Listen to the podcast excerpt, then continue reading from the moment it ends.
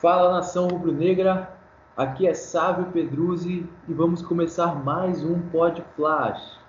É, mais uma vez estou aqui com meu amigo Arthur Bruzin, mais conhecido como Valtim, e hoje vamos comentar um pouquinho sobre a vitória do Flamengo sobre a Portuguesa, 2 a 1 e um pouquinho sobre o futuro do Flamengo.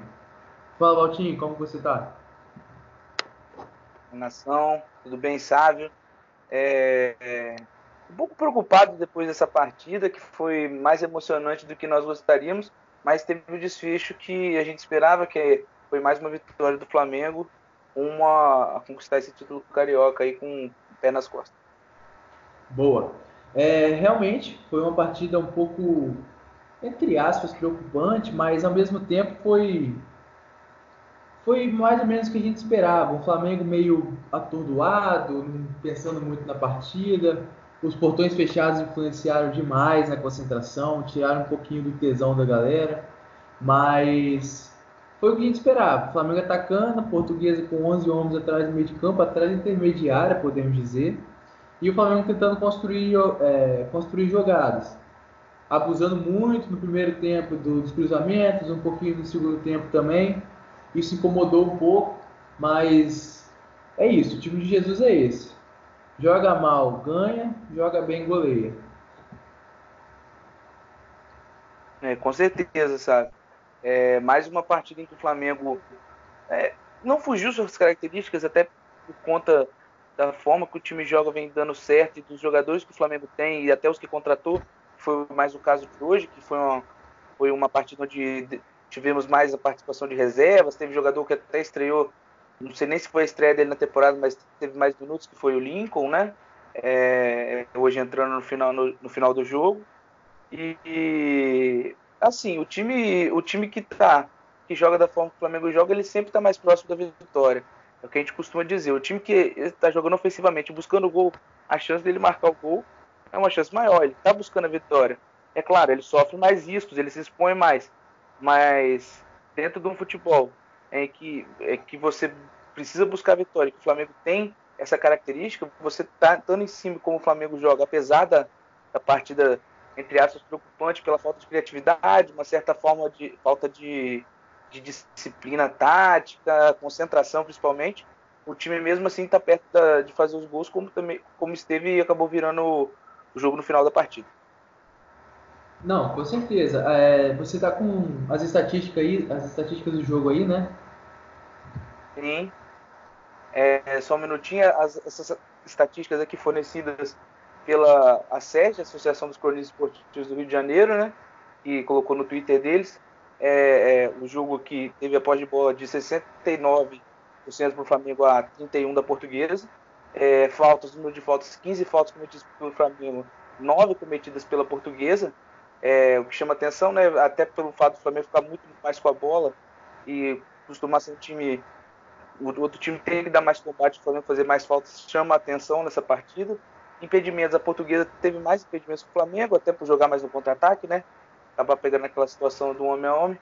Finalizações totais 9 a 4 para o Flamengo, sendo que finalizações do gol, a, o Flamengo deu quatro finalizações na direção do gol e duas da portuguesa, sendo que dessas quatro no primeiro tempo foi apenas uma, uma finalização na direção do gol. É, o, cruzamentos. Esse número chama muita atenção. O time do Jorge Jesus, o time do Flamengo, a gente sabe que tem um time que tem um baixo número de cruzamentos. Hoje teve um número de 22. O padrão do futebol brasileiro que é praticado aí, times que foram campeões brasileiros tinham médias mais altas de cruzamento. A gente chegou até a números é, horripilantes de desclassificação de, em jogos que o Flamengo foi desclassificado de competições internacionais nacionais. O time chegar a 40 cruzamentos na área, 50 cruzamentos. Isso é algo rotineiro do futebol brasileiro. 22 é um número alto para o padrão que o Flamengo joga e pelos jogadores que o Flamengo tem. Sendo que desses 22 preocupa como eles ocorreram. Muitas bolas rifadas na área, cruzadas da intermediária, sem aquele sem trabalhar aquela bola, favorecendo muito mais o corte do zagueiro do que propriamente o centroavante, no caso Pedro, que ficou muito isolado e acabou chamando atenção é, isso na partida ele está se acostumando à forma ainda de jogo do Flamengo. O Jorge Jesus até cobrou ele num determinado momento do jogo de buscar mais a marcação, de buscar mais o jogo, sair da marcação, sair do, é, sair da, do meio dos zagueiros. mas ele sofreu um pouco com essa falta de criatividade do time hoje é, e até uma certa falta de, de empenho tático. É, é, no mais foi, foi, basicamente isso. Os gols foram marcados. O primeiro gol ainda não tem a definição. O chute do Vitinho, o Marcão desviou para trás.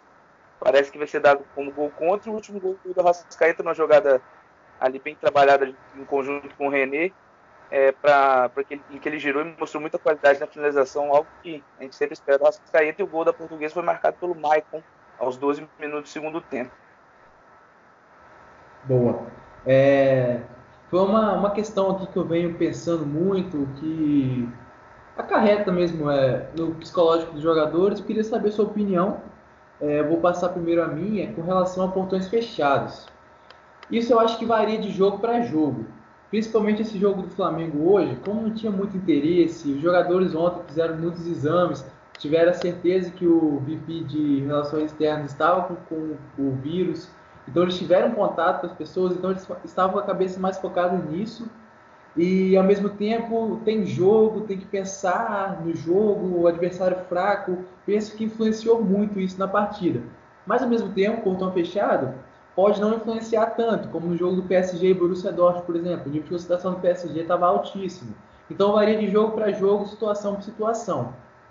Nesse caso hoje, sim, influenciou para o Flamengo negativamente, mas não posso colocar 100% de, de culpa nisso, né? Qual a sua opinião sobre isso? É, com certeza, né, Sábio? Tem uma influência grande.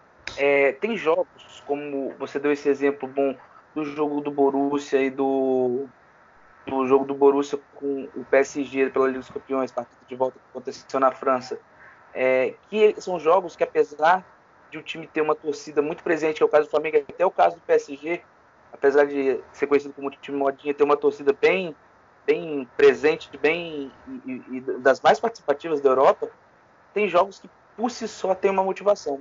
Oitava de final de Champions não, nunca vai se comparar a, um, a uma, uma, partida da terceira rodada da Taça Rio do Campeonato Carioca, sendo que o Flamengo nem com os jogadores, o time titular inteiro estava jogando, né? Então, é, faltou isso. O time do Flamengo está acostumado com a torcida. Você vê que tem jogadores ali que eles acendem quando tem torcida a favor ou até torcida contra. Eu vou citar um exemplo, por exemplo, é, do, do, do, Bruno Henrique, que também está voltando de contusão, mas é a terceira partida que ele volta e ele ainda não conseguiu desenvolver o futebol que é rotineiro dele. O Michael entrou e é altos e baixos. Eu vejo que quando ele tem o apoio da torcida, ele sente muito mais confiança para desenvolver o jogo dele. Claro que falta ainda alguns puxões de orelha na questão da seleção de jogadas, quando que vai driblar, quando que vai passar, quando chuta. E assim, influencia, influencia muito, sobretudo pela cara, pela situação que o jogo está e pela situação que o clube é, passou nos últimos dias, né, com essa tensão, desde que o vice-presidente da, das embaixadas e, e é, contraiu o coronavírus entrou em contato com os jogadores lá em Barranquilha, na viagem de volta, e todos os jogadores fizeram o exame, há uma certa tensão, isso tira também a atenção dos jogadores no jogo. É, hoje chama atenção também, você deve comentar aí também sobre a entrevista do Mister no pós-jogo, que, em que ele fala até sobre a preocupação dele com o coronavírus, que uma pessoa próxima dele lá em Portugal contraiu a doença, que é conhecida dele, e como ele dá uma opinião é, até muito forte de, de, que e que acho que a gente compartilha aqui, né, que a saúde tem que ficar em primeiro lugar, ainda até na contramão saúde dos atletas também, porque eles são cidadãos normais, ainda até na contramão do que falou o governador do estado do Rio de Janeiro, o Wilson Witzel, né, que que é meio que dando, jogando a responsabilidade para os atletas de entrar em campo é, se houver o contágio entre eles, sendo que o futebol é um esporte de contato que pode, se um jogador dos jogadores ali tiver outra doença, tendo em vista que tiveram contato com uma pessoa doente, passar para os jogadores da portuguesa, isso gerar um contágio. Então, é, isso gera uma preocupação e todos esses fatores influenciaram no, no, meu modo de ver no jogo. Além, é claro, o time, não seu time titular não tem aquele entrosamento que não tem mesmo. Não, com certeza. E mais bizarra essa declaração do governador. Bizarra. O Sindicato dos Atletas do Rio de Janeiro já se pronunciou, o Leandro Castão, o Paulo Tuori do Botafogo. Enfim, coisas que só acontecem no Rio de Janeiro. É... Só, só um minutinho, interessante que o, alguém do Flamengo, algum jogador se manifeste também. Assim, tirando as rivalidades de lado, é muito interessante o posicionamento do Castanho e da associação dos jogadores. Eu acho que um jogador de cada time, ou o treinador, no caso agora o Jorge Jesus pode tomar frente, mas no caso os jogadores que são os mais atingidos ali, o Everton Ribeiro, ou o Diego, que é um cara que tem esse tipo de posicionamento mais, é um cara que é bem articulado, Felipe Luiz, Rafinha, pegar e chamar atenção para isso, eu acho interessante nesse momento, porque é algo muito sério que não pode ser tratado com esse desdém. Desculpa te cortar aí, sabe? Não, com certeza, sem problema. E super necessário, né, de se fazer. É, só continuando aqui, é, bateu a nostalgia de 2014, 2017, essa partida do Flamengo? o modo banana, como diria Mauro César Pereira, né? É, é foi muito isso, né? O Flamengo, o Flamengo, as pessoas nunca podem é, dizer desses últimos anos, desse, desse período, digamos, essa era Guerreiro e Diego aí, que foi aquele período já que o Flamengo podia fazer contratações melhores na era do, do Eduardo Bandeira de Mello, a era dos protegidos. O Flamengo não era um time que tinha posse de bola é, é, se assemelhava muito ao que vive hoje o São Paulo. É uma posse de bola era estéreo, sem criatividade, não tinha um jogador como é hoje o Gabigol, o Bruno Henrique, a Rascaeta, o Everton Ribeiro, de, de uma certa outra forma, são jogadores decisivos é, que vão lá e machucam o adversário. O Flamengo era conhecido como arame liso, né? Seca, seca e não machuca ninguém. E hoje foi um pouco disso. Porém, é na hora que o Flamengo consegue penetrar a defesa, você vê o Flamengo de verdade. E como esses jogadores são muito mais letais e que eles são, estão sendo treinados para ser desse jeito. E que isso foi um acaso. Um jogo, por exemplo, em que o Flamengo não entra com nível de concentração, não entra com time titular, tem outras preocupações e que o time da Portuguesa encaixou uma defesa boa e que a estratégia deles deu certo, que eles abriram o placar e colocaram os 10 atrás. Chamou atenção que eles não tinham nem, eles não faziam nem é, ou duas linhas de 4 e 2 na frente, ou uma linha de 5, uma linha de 4 atacante na frente, eles fizeram duas linhas de 5 na intermediária do, do, do Flamengo ali para fechar e não deixar de jeito nenhum. E o gol acabou saindo num bate-rebate com a, o primeiro gol com a, com a zaga deles, né? Que, que chama atenção por causa do, do volume de jogadores do, da portuguesa, jogadores de branco que estavam dentro da área ali. É isso aí. É... Mais, um, mais uma coisa aqui. Cara a cara, Valtinho. Vamos lá. Hum. Vitinho ou Diego? Hum, mas em que aspecto você. Você escolheu um para entrar no segundo tempo. Escolher um, um reserva. Isso aí. É, é complicado porque eu acho que o, o, a posição do Diego é um jogador que, que ele poderia dar uma, um, um ritmo diferente, porque o Gerson, apesar de ser um grande jogador, jogador menos constante, e você muda mais na característica de jogo e você não é difícil você tirar um jogador como o Bruno Henrique, o Arrascaeta, o Gabigol para a entrada do Vitinho. Porém, eu prefiro o Vitinho no certo aspecto hoje, hoje, de que ele dá uma certa profundidade maior de jogo. Ele é um jogador que tem o drible, tem a, qualidade técnica. Não que o Diego não tenha, mas o Diego é um jogador muito burocrático. E dependendo do, do, do, do que o Flamengo precisa em determinado jogo, ele acaba é, rodando o Flamengo, de certa forma. Tem jogo que você precisa que o time seja mais agudo, brigue mais, penetre mais. Esse é o jogo pro Vitinho. E essa situação tem se desenhado mais por enquanto nesse ano, já que os times se defendem muito. Na final da Libertadores foi um pouco diferente, né? Que foi o grande, a grande virada do Diego, porque o time do River, apesar de estar ganhando o jogo, eles, eles tinham domínio no meio de campo. E o Diego ali, com a presença dele, ele entrou bem e ele conseguiu fazer com que o Flamengo voltasse a ter igualdade numérica no meio de campo, que era o que estava faltando. Mas para os jogos do Brasil, em que os times dão a bola para o Flamengo e não vão para o enfrentamento, eu acho que o Vitinho hoje, e pela fase que vive, é um jogador mais importante para entrar no segundo tempo do que o Diego. Tô, tô, com você nessa. Só um ponto, né? O Vitinho também entrou na final da Libertadores, entrou no lugar do Arão, dando amplitude pelo lado direito. É... Só continuando aqui, tem uma questão que está me intrigando bastante a não utilização do Pedro Rocha. Qual a sua opinião sobre isso? É, eu acho que essa questão tem três pontos principais. Três pontos principais. Pedro, primeiro ponto, eu acho que é físico. Eu acho que isso tem muita cara de o Pedro Rocha não voltou é, com, a, um porte físico bom das férias, acusou alguma coisa ali no, nos exames, daqueles, aquela parafernália toda que o Flamengo tem, que é aquela estrutura que proporciona de se o jogador está fadigado, se o jogador está perto de estourar, se o jogador está com uma preparação física em dia. Isso faz diferença, até porque, em, em termos de um cara chegando numa posição que o Flamengo até já tinha algumas opções interessantes, ali no caso como o Vitinho, é, ele chegar com essa parte física defasada prejudica ele. Segundo ponto, questão de característica. Ele é um jogador com uma característica muito próxima à do Bruno Henrique. Por que, que o Michael acho que está na frente? O Michael é melhor que o Pedro Rocha? Eu até acho que não, porque o Pedro Rocha, em termos de carreira, o que ele fez no Grêmio e, e, e, e o que ele mostrou já, talvez seja até mais relevante do que o Michael fez na carreira. Porém, o Michael é um jogador de uma característica diferente que ele dá para o time. É um jogador do drible curto, aquele drible mais inventivo, que o Vitinho tem, mas não é um jogador tão veloz nesse drible. Entendeu? É um jogador menor e, é um jogador que depende. De, é um jogador que tem essa, essa característica de mudança de direção. O Pedro Rocha é muito parecido um pouco com o Bruno Henrique, sem talvez a característica da finalização. Isso prejudica um pouco ele. E terceiro, ele vem de um time que jogava de uma maneira totalmente diferente do Flamengo e que vinha de uma fase péssima. É, eu acho que o, a temporada de 2019 do Pedro Rocha, assim como antes ele na Rússia, que ele não tinha tido sequência de jogos, prejudica muito ele é, é, em termos de como ele vai entrar no time, como ele vai é, se impor durante os jogos. Ele precisa de uma preparação melhor. Então, eu acho que é por, é, por essas e outras que o Jorge Jesus não está colocando. E o Jorge Jesus não coloca o cara que ele acha que está mais ou menos meia boca. Ele estoura o titular, a gente sabe disso, mas ele não coloca o cara que ele acha que não vai dar conta do recado.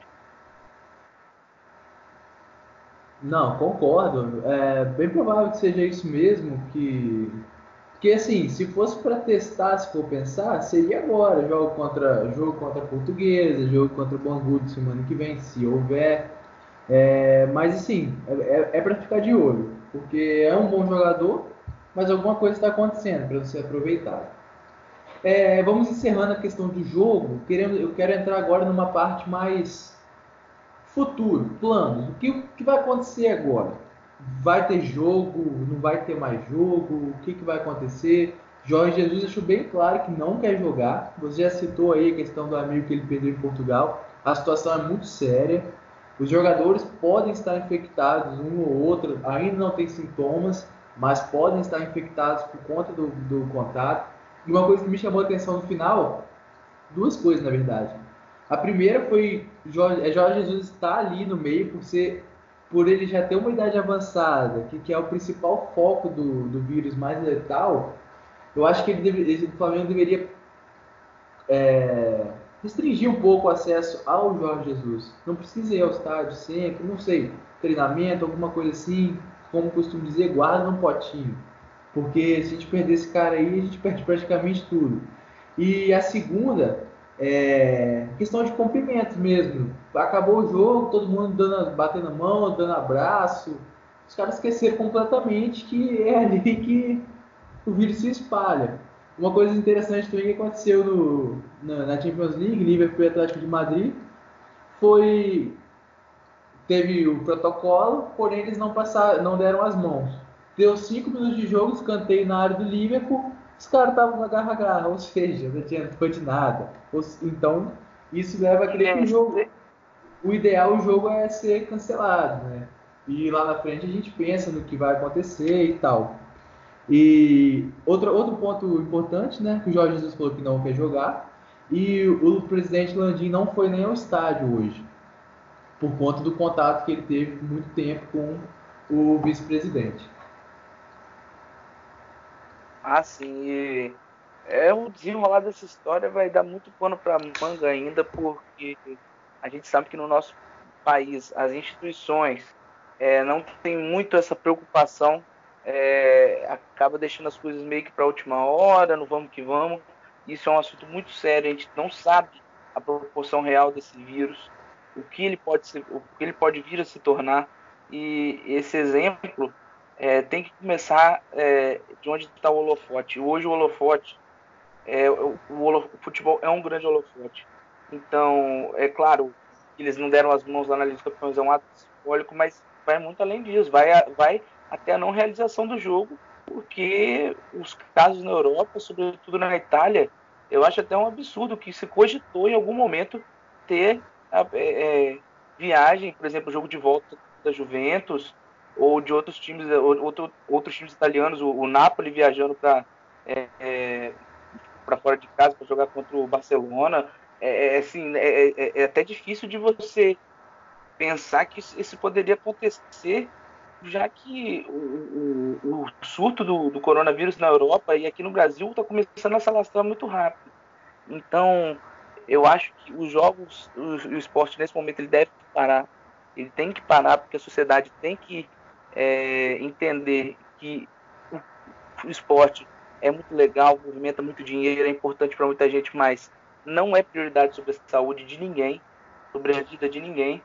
E eu acho que deve, deve parar, e é meio que inevitável que pare, porque a repercussão vai se tornar muito negativa com o passar dos dias, porque durante algum período ainda a doença vai aumentar muitos casos, mesmo se parar tudo.